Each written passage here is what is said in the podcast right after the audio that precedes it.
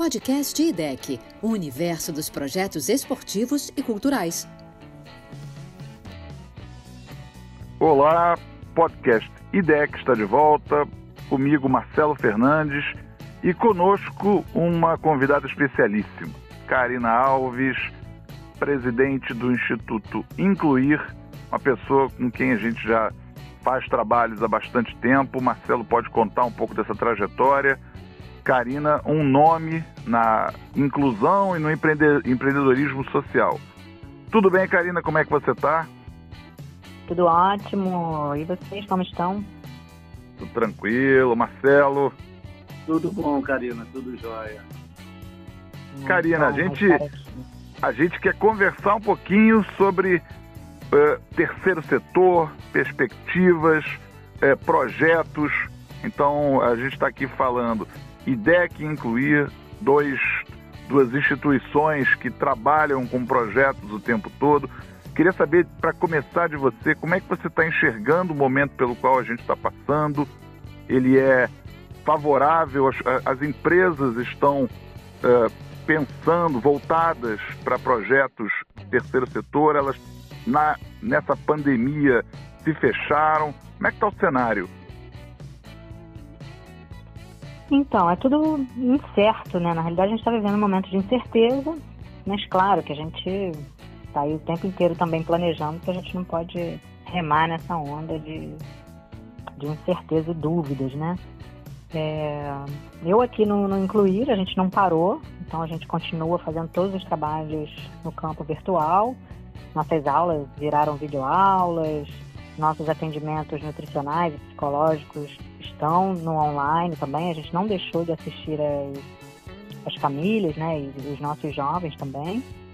E pensando nas empresas, né, lá para frente, na realidade a gente vai ter um, uma ideia melhor de como é que vai funcionar em relação aos patrocínios, mais para o segundo semestre. Mas eu sigo confiante. Né? É, eu sei que as empresas já, já, declararam que tem uma arrecadação menor, né? até porque várias estão paradas por conta desse momento, mas é, eu sigo acreditando. A gente sabe que também a gente vai ter que assistir um público pós-pandemia, que é o público que vive em vulnerabilidade social, é, vários tipos de vulnerabilidade, na realidade. A gente vai ter um trabalho em relação à geração de renda, ao atendimento, por exemplo, psicológico. A gente já está hoje, é, a gente até estava fazendo uma reunião agora sobre isso, e a gente já sabe que é uma questão, é um problema a questão da saúde mental e psicológica das pessoas. Então a gente também já está pensando nisso, como fazer esse acolhimento, de que maneira, qual a melhor maneira, como, com que recurso, quais os parceiros, quem que também está olhando para essa direção. Estou é, dialogando com algumas empresas também para entender o que, que as empresas estão pensando em relação a patrocínio, o que, que né, a gente pode estar tá caminhando já desde agora para a gente pensar em conjunto. Então, ao mesmo tempo que a gente tem um cenário de incerteza, como eu falei no início, a gente também tem perspectivas de um novo cenário que não era o cenário, por exemplo, de três meses atrás. Então a gente está se adaptando. É, e tem que otimizar cada vez mais os projetos, né? Eu acho que vocês vocês que desenvolvem projetos vão ter que ter muita criatividade sempre. E você mencionou um aspecto interessante, me parece, é a questão assistencial. É, eu acho que essa pandemia desnudou muito mais ainda as desigualdades que a gente enfrenta no Brasil, né? Sim, a gente na realidade vai dar alguns passos atrás enquanto terceiro setor, porque a gente já tinha avançado no sentido do assistencialismo, e a gente já vinha atuando de forma mais profissional, não que assistência não seja profissional, não é isso que eu estou falando. Mas a gente já tinha passado por essa etapa e a gente já estava pensando né, numa segunda etapa. E a gente vai ter que voltar, dar um passo atrás para poder assistir mesmo essas famílias, né, na questão de alimentação, moradia, emprego. Então a gente hoje, por exemplo, hoje à tarde eu passei três horas pensando sobre geração de renda que, que a gente pode fazer, quais os. Né, o que, que a gente vai ter de criatividade em relação aos projetos voltados para esse segmento. Por exemplo, é, pensando em jovens. Passos, é, com certeza, e uns passos para trás para poder avançar de novo, né, Karina? É, isso é, isso é ruim, assim, eu vejo como ruim, sabe? Não é legal, é um ponto negativo que a gente já está enfrentando, já é um enfrentamento. Mas a gente vai trabalhar com a realidade e a gente não pode negá-la. Com certeza. Marcelo. Oi, Paulo. Oi, Karina. Então, é, falar um pouquinho agora, a Karina falou de uma, uma perspectiva bem preocupante, né? E uma perspectiva, além de preocupante, importante, que é a questão do, do atendimento a esse público em vulnerabilidade, né?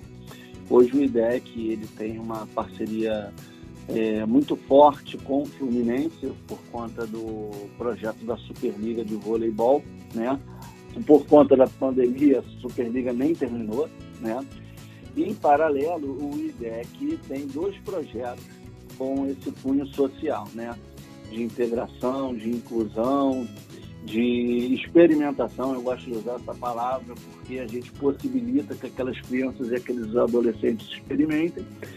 E no final do ano passado, nós formalizamos uma parceria com o Incluir para justamente agregar a essas nossas entregas desse ano, né? Especialmente o Campeões da Areia, que vai ser realizado uh, na, numa cidade da região dos Lagos do Rio de Janeiro, e o PID, né? Porque são dois projetos que eles buscam, como eu disse, a inclusão social, né? a experimentação do desporto, e, por que não, o atendimento a pessoas com deficiência. E é nesse momento que incluir tem toda a expertise nessa área iria fazer um trabalho, iria não, né? Parar um trabalho de capacitação dos uhum. profissionais e de sensibilização de, de todo o corpo, dos beneficiários, dos profissionais, é, do corpo técnico, enfim, da, das famílias. Então, Karina, eu queria que você falasse um pouquinho né, e explicasse de, de, de forma bem didática, como você sempre faz, é um pouquinho desse trabalho, onde uh, o IDEC tem um trabalho lá na ponta com uma atividade esportiva, né? no caso, uhum. uma atividade de, de formação, né? É, uhum. com cunho educacional, de inclusão social, com o, a, a pessoa com deficiência, né? Sim. Primeiro, quero dizer que é uma honra ter essa parceria com o IDEC. É, a gente já curte um o trabalho do outro há bastante tempo e através desses projetos a gente vai conseguir é, fazer, né? de fato alguma coisa e essas ações vão ser, não tenho dúvida, super interessantes, vão agregar muito valor, porque assim até que muita, vários parceiros vêm procurando o Instituto Incluir justamente por conta dessa nossa expertise na área da diversidade humana e da inclusão da pessoa com deficiência. E é isso que você falou, né? Quando a gente começa um projeto é, e a gente está pensando no, num público social, não tem mais como a gente não pensar na pessoa com deficiência. Então, por isso também surge a nossa parceria. E aí, como é que a gente vai fazer, né, para capacitar profissionais e também ter essa relação com as famílias e com as próprias, os próprios alunos com algum tipo de deficiência, né? A gente faz pensando em vários aspectos, não só no, no desporto, mas também na área da saúde, da educação. Então a gente entra dentro da casa dessa família de fato, né? A gente é importante que o profissional que vai atender na ponta, né, que vai atender lá na quadra ou na areia, enfim, dependendo da modalidade, que ele já tenha em mente antes dele atender essa pessoa ou essa família, que geralmente a família está junto, porque quando é criança ou jovem é, a família acompanha, então a gente precisa considerar a família, isso eu aprendi ao longo dos anos. Uma época que eu trabalhava atendendo só o atleta e depois eu entendi que esse atleta ele é também a família dele, porque não tem como dissociar.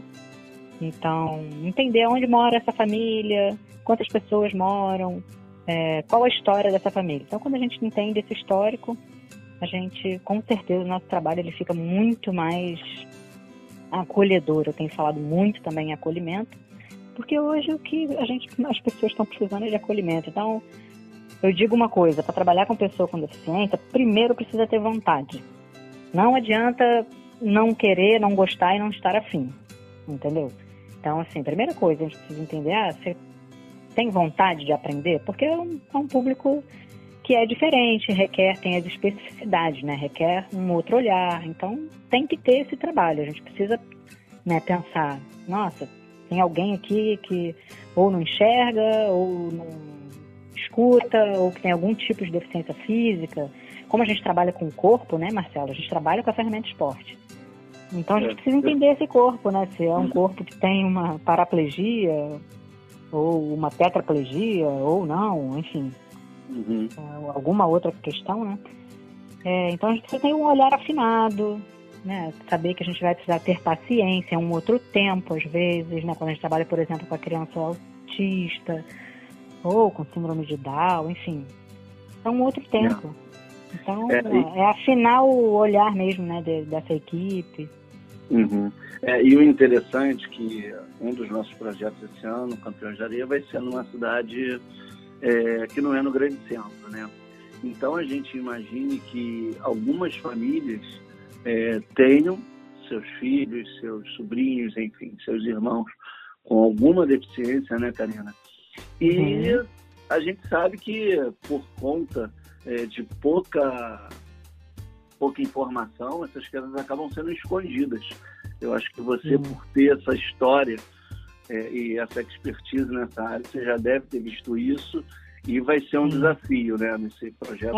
É, eu faço com que elas não fiquem escondidas. Eu vou lá e busco, né, pego pela mão, né, e é. falo, vem, vamos praticar esporte.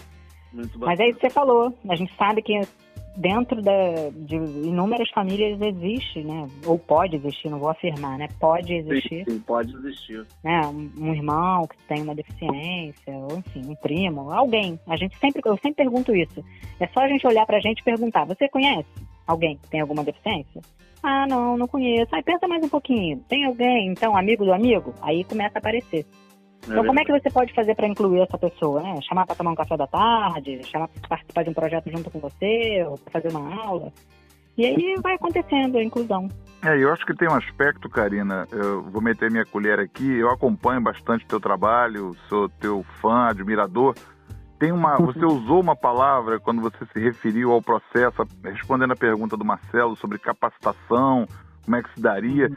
Você usou uma, um, um verbo que eu acho muito apropriado. Você as pessoas têm que chegar e dizer se elas querem aprender, porque a pessoa com deficiência, a pessoa que está, como você diz, é, num outro, em qualquer fora do, do, da esfera da chamada normalidade, né, a palavra que a gente usava que era absolutamente preconceituosa, mas essa pessoa tem tanto, tanto a transmitir que quem trabalha com ela só tem a efetivamente só tem a ganhar. É um aprendizado. Eu já conversei com você em outras oportunidades, acompanhei reportagens tuas. É um aprendizado permanente, não é? É, um ganha-ganha, né? Porque é, ao longo da história, é, o que, que acontece, né? A gente culturalmente acreditou em algum momento que essa pessoa não tinha nada para agregar, que ela era inútil, que ela não servia para nada. Isso é muito passado. Então, hoje, a gente já entendeu, culturalmente falando, falando aqui enquanto sociedade, que não é mais assim. Essas pessoas estão aí, estão na rua, consomem, enfim, são pessoas, como nós, né? São pessoas. Então, é isso que a gente precisa aprender, né? E precisa querer, precisa ter vontade e aprender, estar aberto também, precisa estar aberto a aprender com essas pessoas, com a diversidade humana, né? Seja uma pessoa com deficiência, seja qualquer Outro segmento, quando a gente fala de, de público do social, né, dos nossos projetos aí que a gente atende, por exemplo, o, tanto o IDEC quanto o Incluir estão alinhados com os Objetivos de Desenvolvimento Sustentáveis. Então, a gente tem uma missão, né, é, premissa nossa enquanto instituto, que a gente atenda o público mulher, pessoa com deficiência. Então, a gente está ligado a, a outras questões que não sejam só a pessoa com deficiência. Por isso que eu falo que é diversidade humana. Verdade. em todos os âmbitos, educacional, esportivo, lazer, cultura. Perfeito, Karina. Ah, eu, eu acho, Karina, eu acho que o trabalho que vocês dois fazem se complementa. Eu aqui é, eu faço só, eu sou o agente provocador, na verdade o papo é de vocês dois, que tocam uhum. duas instituições é, tão bacanas, tão é, prolíficas, fazem tantas coisas boas e eu quero, então, é, faz, fazendo as honras da casa, Marcelo, em nome do IDEC, te agradecer muito pela presença. Karina Alves, psicóloga, empreendedora social, Instituto Incluir. Queria te agradecer muito pela tua participação e torcer para que logo isso tudo passe e que essa parceria é, se efetive de vez, você consiga ajudar a capacitar a turma dos projetos do IDEC. Não tenho dúvida. Estou aqui também nessa torcida, na mesma torcida que a sua, para que passe logo, a gente possa se encontrar, se abraçar, tomar um café, capacitar todo mundo e propor aí vários tipos de, de formações, né? tanto na, na, no campo profissional quanto no pessoal também. Tá bom? Um Maravilha. grande beijo. Muito obrigado. Obrigado, Karina. Obrigado, Karina. Obrigado, Paulo. Valeu, E Marcelo. Vamos cuidar que isso vai passar. Obrigado, gente, mais uma vez por tudo, viu?